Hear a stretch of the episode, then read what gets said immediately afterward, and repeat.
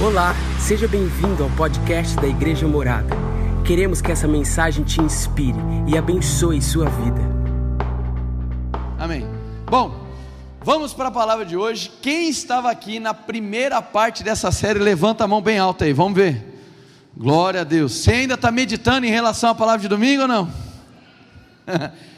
Bom, para você que não veio na primeira parte, você fica tranquilo. Vou recapitular rápido para você. Nós estamos nessa série aqui, ó, Tempo, Ventos e Festas. Na primeira parte dessa série, nós nos dedicamos a, a mensagem sobre o tempo. Falamos sobre o tempo o cronos, o cronológico, falamos sobre o kairós de Deus, a invasão do sobrenatural de Deus. Falamos sobre a importância do que você faz com o seu tempo. Você é hoje o resultado que você tem feito com o seu tempo. E você será amanhã o resultado que você está fazendo com o seu tempo hoje. Amém? Essa é uma mensagem muito importante. É, você que está nos assistindo em casa, ou você que está aqui que não, ainda não assistiu, eu quero te recomendar, te motivar a assistir a primeira parte dessa série. Glória a Deus? Muito importante, mas você não vai ficar perdido se você não assistiu hoje, pode ficar bem tranquilo. Bom, na mensagem de hoje nós vamos falar sobre os ventos, e esse fenômeno ventos nas Escrituras, ele tem uma importância bem significativa. Uh, nós vamos perceber nas Escrituras, tanto no Antigo quanto no Novo Testamento, que quando esse elemento aparece, esses ventos, eles acontecem, sempre Deus está celebrando um novo momento, uma nova estação. Então, vamos dizer assim, Deus não desperdiça os seus ventos, amém? Quando Deus libera um vento específico, uma marca é estabelecida, uma nova estação, uma nova temporada, uma mudança acontece, uma estrutura é abalada. Deus não desperdiça os ventos. É importante ressaltar também que existem momentos nas Escrituras que falam também sobre ventos e tempestades, mas que não são necessariamente elementos que Deus está liberando. Amém, gente? Pelo contexto, a gente consegue perceber que quando é um vento do Espírito, isso vem carregado de vento do Espírito Santo, ou Deus soprou um vento, ou Deus liberou um vento. Enquanto tem outras circunstâncias que vai falar sobre o vento dentro de um outro contexto, apenas ah, ah, ah, meteorológico, vamos dizer assim. Tudo bem? Glória a Deus. Falando sobre vento de maneira introdutória, ah, é uma palavra muito importante para as Escrituras, por quê?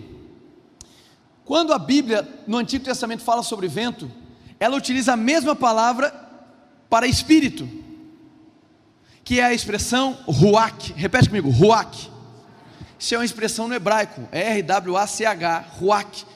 Significa espírito, significa sopro e também significa vento. A expressão no grego que é utilizada no Novo Testamento, já não é mais ruach, que é do hebraico, mas é a expressão pneuma. Repete comigo, pneuma. Daí vem a origem da palavra, né? a etimologia daí de pneumologia, pneumo isso, pneumonia, etc. Muito bem. E também no Novo Testamento, a expressão pneuma é utilizada para falar sobre o espírito, mas também para falar sobre vento. E é curioso que existem passagens que para nós no português está escrito espírito, e se você for ler a Bíblia em inglês, está escrito the wind, que fala do, do, do vento. Então, pelo contexto, a gente vai entendendo se esse vento é um vento do espírito, é um vento profético, ou se é um vento apenas do ponto de vista meteorológico. Fez sentido o que eu estou explicando até agora? Amém? Muito bem. Diante disso, qual é o alvo da mensagem de hoje? O alvo é mostrar para você que Deus te entregou um tempo para ser administrado, que foi a primeira parte. O tempo cronológico, você lida com ele, você aplica, investe esse tempo. O tempo é como uma moeda. Tem gente que tem muito dinheiro e outros pouco dinheiro, mas tempo todo mundo recebe igual. 24 horas por dia. Amém? Não tem como reclamar que tal pessoa ganhou mais horas do que você. Você sempre recebe a mesma porção de horas que todo mundo. Nos iguala. Muito bem, então é uma função minha administrar cada segundo, cada minuto, cada hora. Perfeito. Mas quando Deus libera um vento, Ele faz uma interrupção, uma interferência no, na, no meu estado habitual. Quando Deus libera um vento, Ele está soprando algo que vai celebrar uma estação, que vai me fazer mudar de direção. Quando Deus lança um vento do Espírito, Ele está me convocando, Ele está me realinhando, às vezes Ele está me ajustando, ou às vezes Ele está me livrando. Quando Deus libera um vento, Ele nunca desperdiça o que Ele sopra. E nós vamos aprender pelas Escrituras que existem ventos do Espírito muito específicos e que existem ações personificadas aqui pelos ventos de Deus. E eu creio em nome de Jesus, irmão, que você vai acabar essa mensagem chorando, aos prantos, apaixonado por Jesus e convicto de que Deus não se esqueceu de você. Amém? Vamos lá. João capítulo 3, versículo 8. João 3,8. O vento sopra onde quer. Você o escuta, mas não pode dizer de onde vem, nem para onde vai. Assim acontece com todos os nascidos do Espírito. Vou ler novamente. O vento sopra onde quer, você o escuta, mas não pode dizer de onde vem nem para onde vai. Assim acontece com todos os nascidos do Espírito. Olha para cá. Aqui é um momento onde Jesus está tendo um bate-papo com um homem chamado Nicodemos, conhecedor da lei, conhecedor das escrituras até o tempo, né, da época da Torá judaica. Então Jesus começa a falar com ele sobre esse novo nascimento. Nicodemos questiona, fala, mas peraí, mas como que eu vou voltar para o ventre da minha mãe? Jesus fala, não, não, não, não, não tem nada a ver com isso. O que é nascido da água é nascido da água, mas o que é nascido do Espírito é nascido do Espírito. Jesus começa a apresentar, muito obrigado, uma possibilidade de vida diferente do que Nicodemos estava acostumado, que extrapolava o conhecimento de uma lei, mas que envolvia uma experiência no espírito. E caracterizando essa experiência no espírito, ele traz uma alusão ao vento. E ele fala: assim acontece com os que são nascidos do espírito. Quem aqui é nascido do espírito? Já entregou a vida para Jesus? Dá um glória a Deus bem forte aí. Muito bem. A Bíblia nos diz que quando nós entregamos nossa vida para Jesus, nós reconhecemos, confessamos, entregamos nossas vidas a Jesus, naquele exato momento, a promessa do Espírito se torna um fato para nós. O Espírito Santo é enviado para habitar dentro dos nossos corações. E daquele dia em diante nós não ficamos mais sozinhos. Aquela experiência que nós passamos, que nós temos com o Espírito Santo de Deus quando nascemos de novo, é uma experiência espiritual. Fisicamente, talvez você não consiga descrever. Talvez um dia depois que você nasceu de novo, você foi contar o que aconteceu na sua vida. Talvez pessoas te perguntaram: Mas o que aconteceu? Você falou que nasceu de novo. Aí você tentou explicar, tentou, mas não conseguiu. Foi assim ou não foi?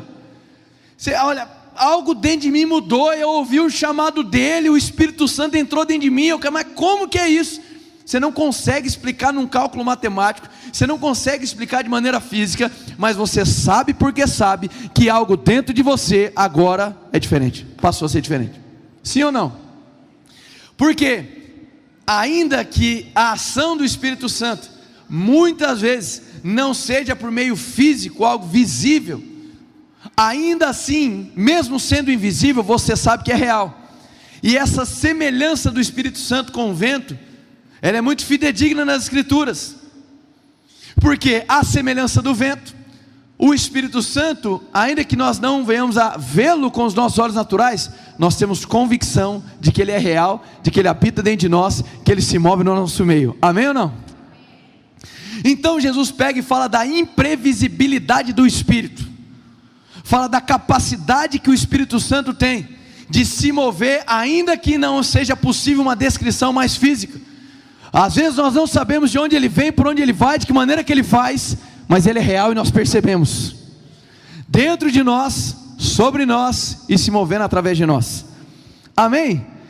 Só para a gente fundamentar aqui, associar a figura do Espírito Santo com o vento é um acerto. Porque o vento, meu irmão, do ponto de vista fenomenológico, você sente, você percebe. Você não consegue falar, está aqui um vento, te apresenta o vento. Consegue? Não consegue.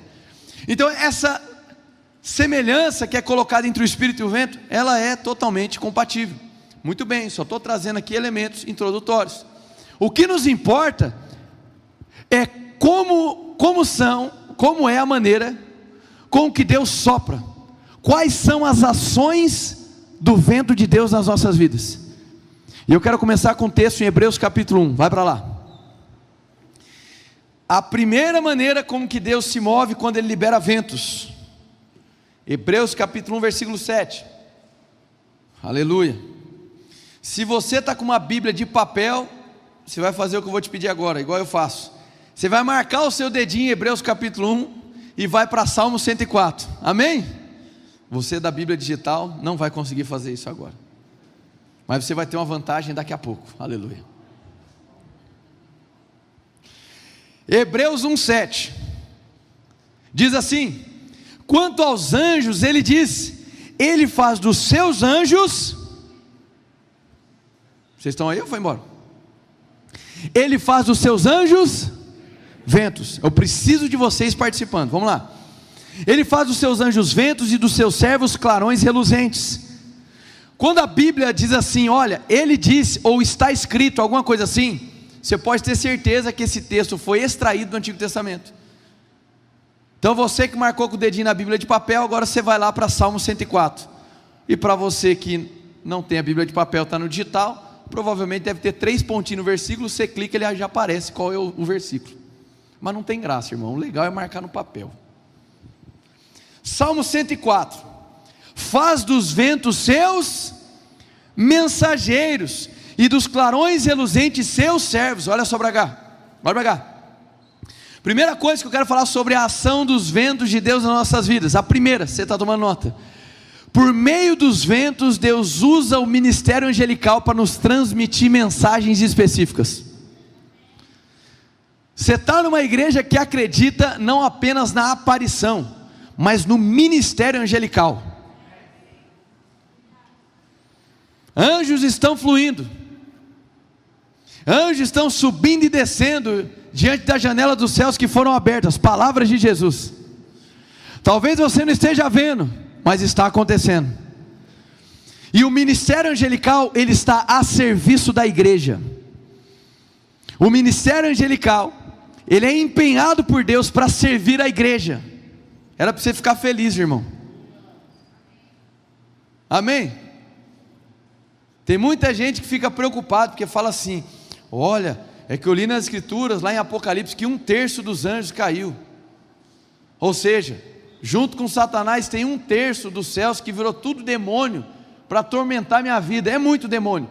Mas é cálculo básico. Se caiu um terço, sobrou quanto? Dois terços, irmão. Um anjo segura e o outro bate. Amém? uma questão matemática. Não precisa ter medo. É só confiar no ministério angelical. Amém? então, a primeira maneira que os ventos de Deus se movem é através do ministério angelical para nos trazer mensagens. Segunda ação, se você está tomando nota, Êxodo capítulo 14, versículo 21, vai lá. Nós vamos percorrer muitos textos nas Escrituras hoje. Vixe, vai para um lado e para o outro. Êxodo 14, 21. Passagem extremamente conhecida. Momento onde Moisés estende a mão sobre o mar e as águas se separam. Presta atenção nisso aqui. Êxodo 14, 21 diz assim: Então Moisés estendeu a mão sobre o mar, e o Senhor afastou o mar e o tomou em terra seca com um forte vento oriental que soprou toda aquela, e as águas se dividiram. Primeira ação dos ventos do Espírito nas nossas vidas é para trazer mensagens através do ministério angelical. Segunda ação é para trazer livramento. Aleluia. Deus interfere o curso da nossa história por vezes para soprar um vento que vai abrir caminhos onde não era possível passar. Isso nos demonstra que uma das maneiras de Deus intervir nas nossas vidas por meio dos ventos é para trazer livramento. Tem circunstâncias que a sua força natural, a sua lógica e o seu dinheiro não são capazes de resolver. Apenas uma intervenção sobrenatural. Pois bem, para situações como essa, Deus libera um vento específico para trazer livramento. Agora, dizer uma coisa: Deus deu livramento ou não deu? Deus, mas Deus não forçou o povo a caminhar em terra seca. Às vezes nós pedimos por ações divinas, Deus providencia. Só que por preguiça a gente não caminha na providência que Deus entregou. A gente pede por algo, acontece, mas você está esperando que Deus pegue você e te arraste, e Ele não vai fazer isso não. Por quê? Isso é um princípio divino. Ainda que Deus pudesse fazer tudo sozinho, ele destacou em Gênesis capítulo 2, versículo 5: Eu entrego a chuva, quem lavra a terra são vocês. Deus libera o vento, mas quem caminha na terra seca somos eu e você. Então Deus libera ventos para nos entregar mensagens. Segundo, Deus libera ventos para nos trazer livramento. Quantos podem dar glória a Deus? Terceiro, Gênesis capítulo 8, versículo 1. Gênesis 8, 1. Se você chegou lá, diga vento do Espírito. Aleluia. Gênesis 8:1 diz assim: Então Deus lembrou-se de Noé e de todos os animais selvagens e rebanhos domésticos que estavam com ele na arca, e enviou um sobre a terra, e as águas começaram a. Falei de uma ação do vento do Espírito que é trazendo mensagens, falei de outra ação do vento do Espírito trazendo livramento. Agora tem uma atuação específica do vento que Deus sopra, que traz recomeço. Aleluia. E junto com esse vento de recomeço vem a convicção de que Deus lhe capacita para esse novo tempo. Por quê? Talvez você pense que seja muito difícil construir uma arca, mas eu te garanto que a cabeça não era outra. Muito mais difícil que construir uma arca era reconstruir uma civilização a partir da sua família. Ou seja, quando Deus libera um vento de recomeço, Quer dizer que Ele está te promovendo para uma temporada de desafios maiores. Cadê o glória a Deus agora aqui? Amém? Deus sopra esse vento, as águas se acalmam para um recomeço. O vento do recomeço fala também de restauração, restituição, renovo. Talvez você está clamando por algo por Deus e você ainda não aprendeu a discernir como o Espírito se move. Hoje é uma noite para você aprender a discernir os ventos que Deus está soprando. Que às vezes você está pedindo por coisas que Ele já te entregou. Às vezes está pedindo por coisas que Jesus já fez. E não tem como receber algo que já foi dado. Era para você estar tá usufruindo do que foi dado. E não pedindo para receber o que já foi dado. Se você pede por algo que Deus já deu por meio de Cristo Jesus, você nunca vai receber. Não é porque Deus não vai te dar, é porque Ele já te deu. Não é um problema de Deus te entregar ou não, é um problema é você se conscientizar que Ele já deu. O Espírito de Deus então se move. Deus libera ventos para nos entregar mensagens, para isso Ele utiliza anjos, para nos trazer livramento, para nos trazer recomeço. Quarta ação, Ezequiel 37, 9. A seguir ele me disse: profetize ao Espírito, profetize, filho do homem, e diga-lhe assim: diz o Senhor, diz o soberano Senhor: venha desde os quatro ventos, ó Espírito, e sopre dentro desses mortos para que vivam. Isso aqui é um outro texto muito emblemático nas Escrituras, que fala do momento onde o profeta Ezequiel é comissionado para profetizar sobre um emaranhado de ossos secos, e dali seriam levantados um exército. Amém ou não amém? E aqui fala da atuação dos ventos. Profetize aos ventos, declare aos quatro ventos. Peraí, peraí, peraí. Não é um vento, não são dois, não são três, mas são. E se é quatro, irmão, a Bíblia se explica, não está ali por acaso. Amém? Se o texto está falando que são quatro ventos, tem que despertar curiosidade em nós de quais ventos são esses. Nós não podemos ler um texto, dar uma informação dessa e passar batido. Se são quatro ventos, são quatro ventos, e nós vamos agora aprofundar nas Escrituras para entender o que são esses quatro ventos. Antes disso, deixa eu só fundamentar algo aqui. Aqui é uma passagem que fala muito do ministério profético e do dom de profecia. Profetize aos espíritos, profetize aos ventos. E a atuação dos ventos de Deus se assemelha muito ao ministério profético, tanto para os profetas quanto para o dom de profecia. O que é isso? É uma revelação de Deus que é liberada em idioma conhecido. Amém, igreja? Perfeito. Ótimo. Por que é que isso é compatível com o ministério profético? Porque aqui vem a, a quarta ação do vento de Deus. Falamos sobre o vento do Espírito sendo liberado para trazer mensagem. Falamos sobre o vento do Espírito sendo liberado para trazer recomeço, para trazer livramento, e agora vem a quarta, tá? Você que está tomando nota. Existe vento de Deus que é liberado para trazer vida ao que estava morto. E essa é exatamente a função do ministério profético. Ah, mas achava que profético era aquele momento que o irmão levantava e descia a marreta na igreja. Se essa marreta que ele desce na igreja não serve para exortar, consolar e edificar, deve ser descartado. Ministério profético não é para levantar ninguém de juiz da igreja e para menosprezar, humilhar ou envergonhar ninguém. E tem mais. Toma cuidado com essa ideia de que o profeta é a boca de Deus aqui na terra. Calma lá, irmão. Por quê? Entre o que Deus revela para o profeta e o que sai da boca dele, tem um universo de coisas acontecendo aí. E se o que um profeta fala fosse completamente inquestionável, Paulo não seria levantado por Deus para ensinar, examinar as profecias, julgar as profecias. Ele fala isso para Coríntio e fala isso para a igreja de Tessalônica. Julgue as profecias, retende o que é bom. Amém? Então, um profeta ou qualquer pessoa da comunidade dos santos que se levanta com o dom de profecia pode sim transmitir de maneira autêntica, sem interferências, uma mensagem de Deus, sendo ali uma boca de Deus, aleluia.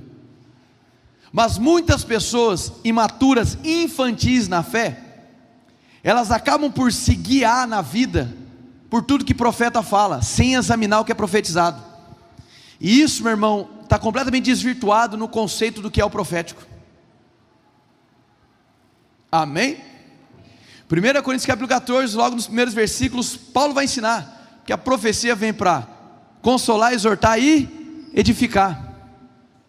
O vento do Espírito, quando é liberado, ele vem para trazer vida ao que estava morto. Assim é o ministério profético e assim é a finalidade do dom de profecia. Você deve julgar o que é profetizado, não quer dizer julgar o profeta, mas julgar o que sai da boca de quem te entrega uma palavra. Isso é maturidade, gente. Examine. É compatível com as Escrituras? É compatível com o caráter de Deus? Sim, glória a Deus, então recebo. Não é compatível, veio para humilhar, veio para gerar vergonha, menosprezo, eu rejeito.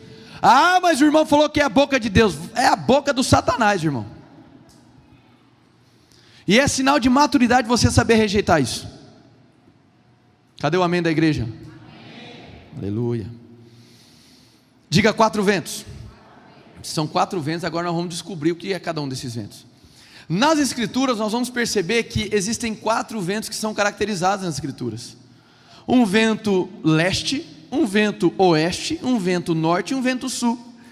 O vento leste, mais comumente conhecido como vento oriental, e o vento oeste, mais comumente conhecido como vento ocidental. E eu quero destacar aqui para você que quando o profeta é levantado a profetizar aos quatro ventos, é como se houvesse um recrutamento de cada ação específica do vento leste, do vento oeste, do vento norte, do vento sul. E biblicamente nós vamos perceber que cada vento foi colocado em um cenário específico nas escrituras. Vamos começar pelo vento leste, oriental. Oséias capítulo 13, versículo 15. Oséias capítulo 13, versículo 15. Se você chegou lá, diga vento do Espírito. Amém. Tem alguns chegando ainda. Oséias capítulo 3, versículo 15, é uma mensagem profética. Vou, vou, sair um pouco do contexto dela, que é um pouquinho grande, vem um pouco antes, mas vamos extrair aqui sem ferir o contexto. Embora, versículo 15: Embora ele floresça entre os seus irmãos, um vento oriental virá da parte do Senhor, soprando desde o deserto, sua fonte falhará, e seu poço secará, todos os seus tesouros serão saqueados dos seus depósitos. Quem é que percebeu que esse vento, quando atua, não parece ser muito bom? Calma que nós vamos chegar lá. Salmos capítulo 48. Vamos conectar esses textos. Salmos 48, versículo 7. Salmos 48, versículo 7 diz assim: Foste como o vento oriental quando destruiu os navios de Tarsis. Quem é que lembra aqui qual personagem que embarcou no navio e estava indo para Tarsis? Jonas. Aleluia. Então, peraí, quer dizer que tem um vento que vem do Oriente, que vem do deserto, que quando soprado, ele vem para abalar estruturas, ele vem para destruir mesmo. Esse é o vento de Êxodo capítulo 10 que é liberado para que a praga dos gafanhotos chegue e consuma tudo que tem lá no Egito. Esse é um vento de destruição. Esse é um vento que vai provocar tempestades nas embarcações de Tarsa. Agora vamos lá, vamos olhar o contexto. Jonas tinha um destino profético, que era Nínive. E Jonas recusa o seu destino profético, pega uma embarcação e agora arruma para Tarsis. Deus é tão bom e tão misericordioso que ele libera um vento que abala a embarcação de Tarsis, para que Jonas voltasse para o seu destino profético. Existe um vento do Espírito que ele vem para abalar suas estruturas, para você deixar para trás aquilo que te pesa, para você deixar para trás emoções, decisões, coisas que você carrega que te atrapalham para a estação que Deus está te colocando. Deus quer te conduzir a uma nova estação, mas não adianta você entrar nela com a mentalidade velha, não adianta você entrar nela cheio de peso da antiga, e Deus libera um vento oriental para que isso seja chacoalhado e você comece, comece a ser desmantelado de coisas que te pressionam, que te pesam. Porque tem muita gente querendo ir para a praia de moletom, querendo entrar numa estação que Deus preparou com a roupa errada. Existe um vento que Deus libera para chacoalhar a sua vida, para desmantelar todas as estruturas erradas que você vem carregando ao longo da sua história. Talvez você está clamando pelo vento da bonança, o vento da colheita, ele vai chegar, é o vento ocidental. Mas antes de você se preparar para a colheita, você precisa se desfazer do que está te pesando. Talvez você está se desviando do destino profético de Deus. Talvez você pagou para uma embarcação te conduzir para Tarsis, para longe do que Deus tem para a sua vida. E Deus libera um vento para te chacoalhar. Deus libera um vento para abalar a embarcação que você entrou. Quando esse vento vem, ele destrói associações, veículos, emoções que estão te atrapalhando de viver a nova estação de Deus para a sua vida. É esse vento que Deus libera para você se tocar de uma vez por todas, se desfazer de um relacionamento abusivo. Existem relacionamentos abusivos que é como uma embarcação que vai para Tarsis, longe do destino profético de Deus. E Deus libera esse vento e ele começa a chacoalhar estruturas internas. Ele começa a chacoalhar associações e vínculos. Ele começa a chacoalhar veículos que você está se submetendo para que você se desfaça e volte para o destino profético de Deus para a sua vida. Você está querendo chuva de Deus, mas primeiro você precisa passar por esse vento que abala a sua estrutura. Tem muita gente clamando por um vento de bonança, mas você precisa passar por esse vento que vai fazer você se desfazer desse peso que você carrega. Você está aqui ou foi embora? Vento oeste, conhecido também como vento ocidental. Da mesma maneira que Deus enviou um vento do Oriente e veio a praga dos gafanhotos, ainda no capítulo 10, especificamente versículo 18, ele envia agora um vento do Ocidente que faz cessar a praga. Esse vento do Ocidente, aleluia, é um vento de mudança, é o vento que prepara a colheita. Não precisa ir lá, só anota. 1 Reis 16, 18, desculpa. 1 Reis 18, versículo 43 em diante, que a gente vai pegar é do 43 ao 45. É um episódio onde Elias está lá, junto com o discípulo, repetidas vezes ele olha para ver se tinha sinal de chuva. Então o profeta fala aos ventos, e aí surge então uma nuvem do tamanho da mão de um, e esse era o sinal que a chuva ia descer, aleluia. Se o vento do Oriente é soprado para me chacoalhar e abalar as estruturas, o peso que eu carrego, o vento do Ocidente vem para me preparar para a chuva que vai descer. Agora, não adianta querer provar do vento que prepara a colheita se antes você não se submeter ao vento que vem do Oriente, que vem destruir, desmantelar estruturas que você está carregando que só te causam peso.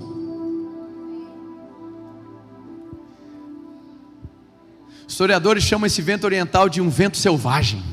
Ele é violento.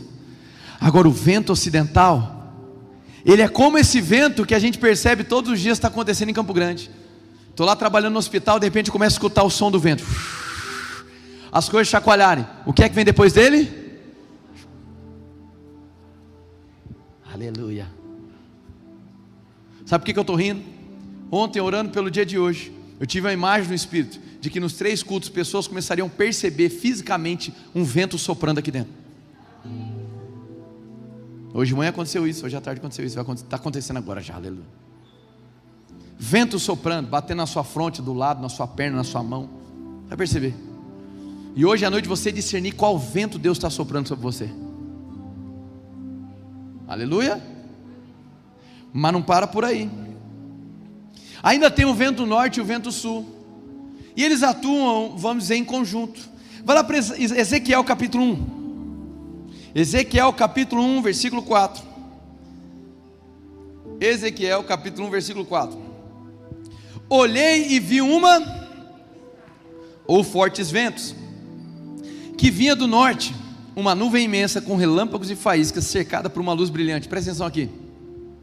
Esse vento do norte, aqui ele está colocado, essa tempestade vindo do norte, dentro de um conceito profético, dentro de um conceito sobrenatural, uma visão sobrenatural que está se abrindo ali para Ezequiel. Esse vento do norte é o vento que fala do mistério de Deus, é o vento que fala do sobrenatural de Deus, é o vento misterioso, é o vento do de repente de Deus. Repete comigo, de repente. É o vento que Deus sopra, que pum, quando libera, de maneira a, a, extremamente abrupta, disruptiva, a nossa vida faz assim. Quem sabe o que eu estou falando? E daquele dia em diante que você prova desse vento, tudo vira, você já não consegue mais. Andar ao contrário disso é como que caminhar contra o vento. Porque o vento também é um sinal do favor de Deus, diga favor de Deus. Para onde Deus está soprando, é para onde Ele está te conduzindo. Vai lá para Cantares de Salomão agora, ou Cântico dos Cânticos, capítulo 4, que agora é a parte mais linda da mensagem, irmão. Mais bonita, poética, mais linda é agora.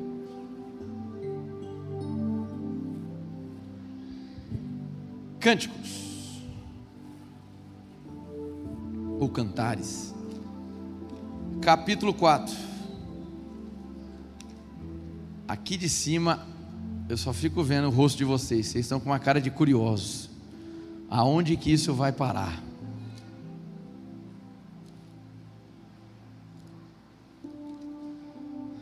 Cânticos dos Cânticos, quem chegou lá, diga amém. Versículo 16: Acorde, vento norte, venha, vento sul, sopre em meu jardim, para que a sua fragrância se espalhe ao seu redor, que o meu amado entre em seu jardim e saboreie os seus deliciosos frutos. Olha para cá.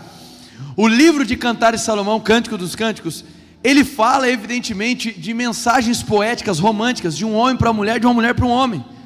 Mas é possível sim a gente compreender e interpretar textos aqui de cantares, que, a bem da verdade, são apontamentos proféticos de um noivo e de uma noiva. Adivinha de quem está falando? Jesus e a sua? Muito bem. E aqui é um desses textos. A amada diz assim: Venha vento do norte, sopre vento do sul que ela está querendo dizer sobre isso? Vamos fechar aqui o vento norte e já conectar com o vento sul. O vento norte, ele é o vento do mistério, ele é o vento do sobrenatural, ele é o vento que espalha, que limpa todo tipo de ramificação de religiosidade. Aqui é um contexto onde a amada está dizendo assim: a noiva, eu vou preparar o jardim para te receber, meu noivo. Então venha vento do norte, vento misterioso e vento sobrenatural. Disperse todas as folhas velhas e secas que talvez venham a atrapalhar o seu encontro, o meu encontro contigo. Esse vento é soprado para que esse encontro aconteça. Esse vento é soprado para destruir com estruturas de religiosidade. Religiosidade é algo que atrapalha ou que é, é, deixa, of, é, ofusca todo o brilho do jardim. Religiosidade, irmão, faz com que você pense, faz você pensar que você sabe já como Deus se move, de todas as maneiras. O religioso é alguém que faz Deus um instrumento de barganha e é alguém que não se permite ser surpreendido por Deus. Já viu gente assim? Você chega desesperado para contar do culto. Meu Deus do céu, você viu o que aconteceu hoje? O que? O enfermo foi curado, paralítico andou. Ah, legal, acontece. Você chega e fala assim: rapaz, preciso te contar um negócio. Minha família inteira entregou a vida para Jesus. Algo espetacular é a pessoa. Ah, bom, todo domingo acontece isso. Nada surpreende. Ele encara o agir de Deus como se fosse um negócio profissional. Já sei. Vai ser assim, vai ter abertura, vai ter a música.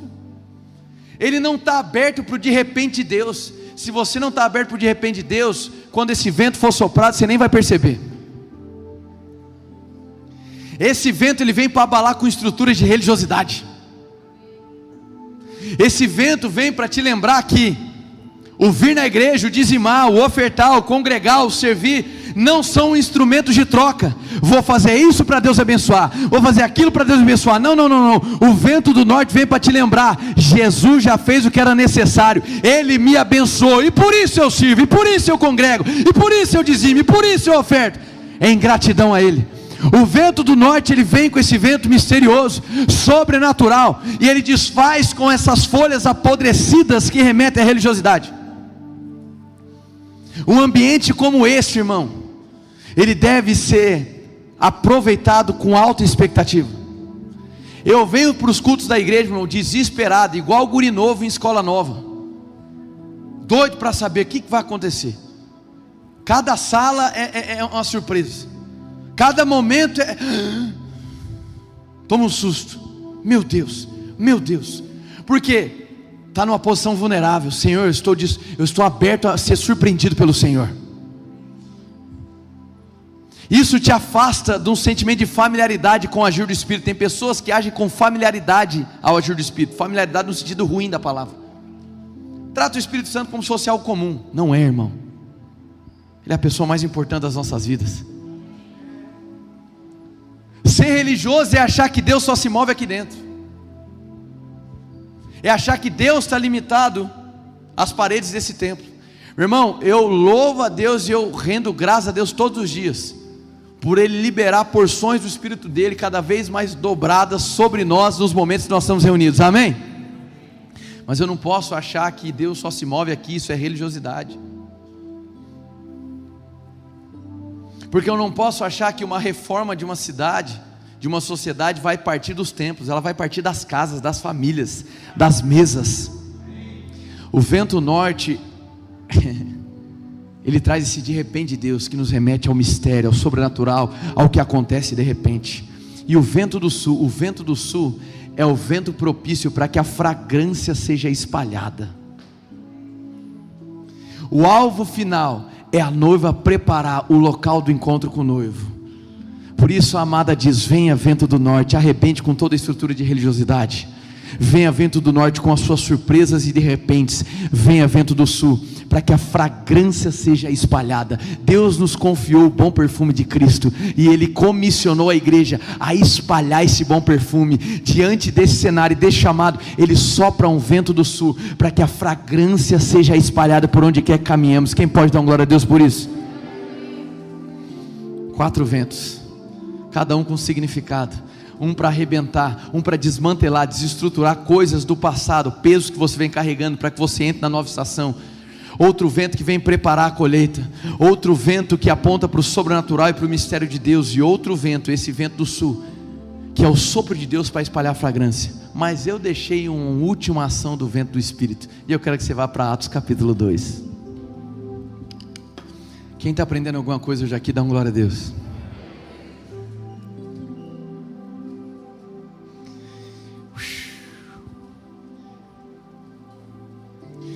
Atos capítulo 2. A gente vai ler do versículo 1, tudo bem? Atos capítulo 2 diz da seguinte maneira: Chegando o dia de Pentecoste, estavam todos reunidos num só lugar. E de repente veio do céu um som como de um vento impetuoso. Repete comigo, vento impetuoso. Aleluia. Vamos terminar de ler o texto. E encheu toda a casa na qual estavam assentados, e viram que parecia línguas de fogo, se separaram e pousaram sobre cada um deles. Todos ficaram cheios do Espírito Santo e começaram a falar em outras línguas conforme o Espírito Santo os capacitava. Ei! Falamos sobre o vento de Deus que é liberado para trazer mensagens angelicais. Falamos sobre o vento de Deus que traz livramento. Falamos sobre o vento de Deus que traz recomeço. Falamos sobre o vento de Deus que se move por quatro ventos trazendo vida ao que estava morto. E por último, nós vamos falar sobre o vento que inaugura uma nova temporada de poder nas nossas vidas. Esse é o vento impetuoso do Espírito. Quando ele chega, ele enche toda a casa, ele é avassalador. Ele é, ele é, um vento de ousadia, ele é um vento impetuoso, porque ele está conectado numa palavra que Jesus liberou antes dele ser assunto aos céus. Atos capítulo 1, versículo 8. E recebereis do alto poder, recebereis poder do alto, e ser-me-eis minhas testemunhas. Esse é o vento do Espírito que inaugura uma temporada de poder para você começar a produzir evidências de que Jesus está vivo. Quais são essas evidências? Manifestações de poder, cura, milagres, multiplicações, coisas sobrenaturais acontecendo através de você. Porque Deus não te quer como espectador de todo esse cenário de ventania celestial. Deus faz de você a interação desses ventos. Esse vento é soprado para te colocar em movimento. Esse vento é soprado para você começar a interagir com o ambiente de poder e milagres de Deus.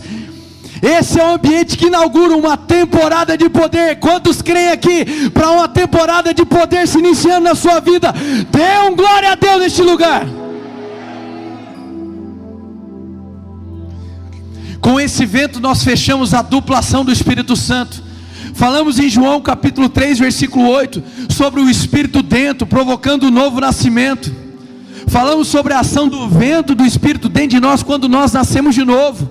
E esse, esse, essa ação do Espírito é dado por conta da obra de Jesus Cristo. Diga, é de graça. Aleluia. Essa é a ação dentro do Espírito. É quando nós nascemos de novo. E Deus libera a sua paz, a sua alegria, a sua justiça, a autoridade, tudo isso é colocado dentro de nós. A nossa filiação dentro de nós. Mas existe um vento que sopra o Espírito que vem sobre nós, que vem para revestir a igreja de poder. Não, pastor, mas isso aí é só para os apóstolos. Balela, irmão. Ali não estava só os doze. Ali haviam 120 pessoas reunidas naquele lugar. E os 120 provaram do encher do Espírito. Ah, não, pastor, mas aí é só para a turma dos 120 e acabou na história. É só para o pessoal que era judeu e se converteu. Balela, irmão. Ainda no livro de Atos, Pedro tem uma visão a respeito a, a, do Espírito Santo de Deus sendo derramado sobre toda a carne. E ele vai até a casa de Cornélio, que era gentil, que não era judeu, não tinha aliança com Israel. E Pedro fica admirado porque viu o Espírito Santo cair sobre aquela família. E todos foram cheios e passaram a falar em outras. Ah, não, mas para por aí história, para não, porque é necessário três testemunhos para confirmar uma doutrina. Amém? Foi duas, a terceira é qual? E Paulo chegando na região de Éfeso, sabe o que aconteceu? Ele perguntou: Vocês conhecem o batismo com fogo?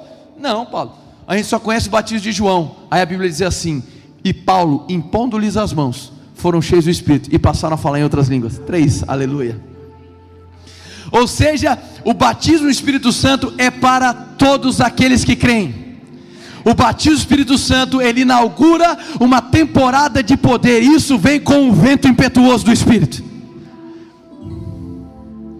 Deus libera esse vento para inaugurar uma nova estação, uma estação onde você vai começar a reverberar o poder dos céus aqui na terra. Quantos aqui estão com fome do poder de Deus? Ah, mas eu entrei aqui, eu achava que o batismo do Espírito Santo é só para quem prega, é só para quem é pastor. Não, não, não, não acredito nisso. A nossa crença como igreja, ela é fundamentada no fato de que, primeiro, o batismo no Espírito Santo, essa nova estação de poder é para todos. Segundo, ela carrega uma marca, uma evidência, que é a oração em outras línguas. Glória a Deus. É uma marca, uma evidência. A oração em outras línguas. Mas o batismo do Espírito Santo, esse vento impetuoso, ele vem só para isso? Só para orar em outras línguas? Não. Ele vem para nos revestir e produzir evidências. As línguas vêm com um atributo, um acessório fantástico do Espírito. Por quê? 1 Coríntios capítulo 14, Paulo vai dizer da seguinte maneira: Ó, oh, quem ora no espírito, o espírito ora de fato e a mente fica infrutífera. É justamente na mente onde a gente acaba captando muitas distrações. E quando eu oro um espírito, eu consigo silenciar as distrações da minha mente e crescer espiritualmente. Não, mas Paulo repreendeu a igreja de Corinto quanto a orar em outras línguas. Meu irmão, ele repreendeu a bagunça que existia lá. Mas para não deixar margem de que, era, que Paulo era contra a oração em línguas, ele mesmo diz: Ei, pessoalzinho, ó, turma, ligado, fica ligado. Eu oro em línguas muito mais do que todos vós. Glória a Deus. Não somente isso. Judas, versículo 20, capítulo único, diz assim: Edificai-vos, pois, a vossa fé santíssima, através da oração em espírito. A oração em espírito, que é a oração em línguas, ela proporciona para você crescimento espiritual, eliminação de distrações da mente e crescimento da sua fé. É importante ou não é, irmão? A boa nova é que é para todos, todos aqueles que creem. Hoje eu vou encerrar o culto orando por batismo do Espírito Santo. E se você veio aqui e ainda não recebeu, hoje à noite de ser inaugurada uma temporada de poder na sua vida como você nunca viu antes.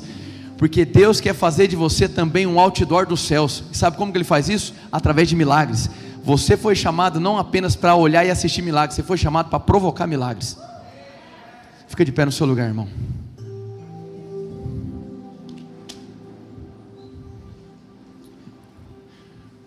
Eu falei que no final tudo ia se encaixar.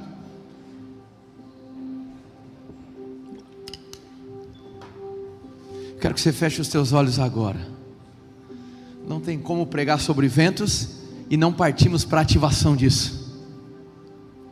Falamos sobre ações específicas dos ventos de Deus. Aleluia. Falamos sobre mensagens, falamos sobre livramento, falamos sobre recomeço, falamos sobre trazer vida ao que estava morto. Falamos sobre desmantelar, abalar estruturas que estavam te levando para Tarsis, te desviando do destino profético. Falamos também sobre um vento que prepara a colheita. Falamos sobre um vento misterioso que aponta para os de repente de Deus e que desfaz com a religiosidade. Falamos de um vento que espalha a fragrância. E falamos de um vento que inaugura uma temporada de poder. Eu quero que você agora comece a falar com Deus nesse momento. Eu quero que você, com as suas palavras, do seu jeito, irmão, quero que você se exponha aos ventos do Espírito, de coração. E embora agora é desperdiçar, meu irmão, o vinho que ficou para o final. Já estamos quase acabando. Mas eu quero que do seu lugar agora descruze os braços, se desfaça de celular agora. Nós vamos ministrar uma canção agora. E eu quero simplesmente que você comece a falar com o Pai e comece a discernir qual vento do Espírito você vai receber essa noite. Fale com Ele, se abra para Ele em nome de Jesus, se abra para Ele em nome de Jesus, em nome de Jesus. Tire esse tempo para falar com Ele. Essa foi uma mensagem da Igreja Morada. Para ficar por dentro e saber mais, nos acompanhe em nossas redes sociais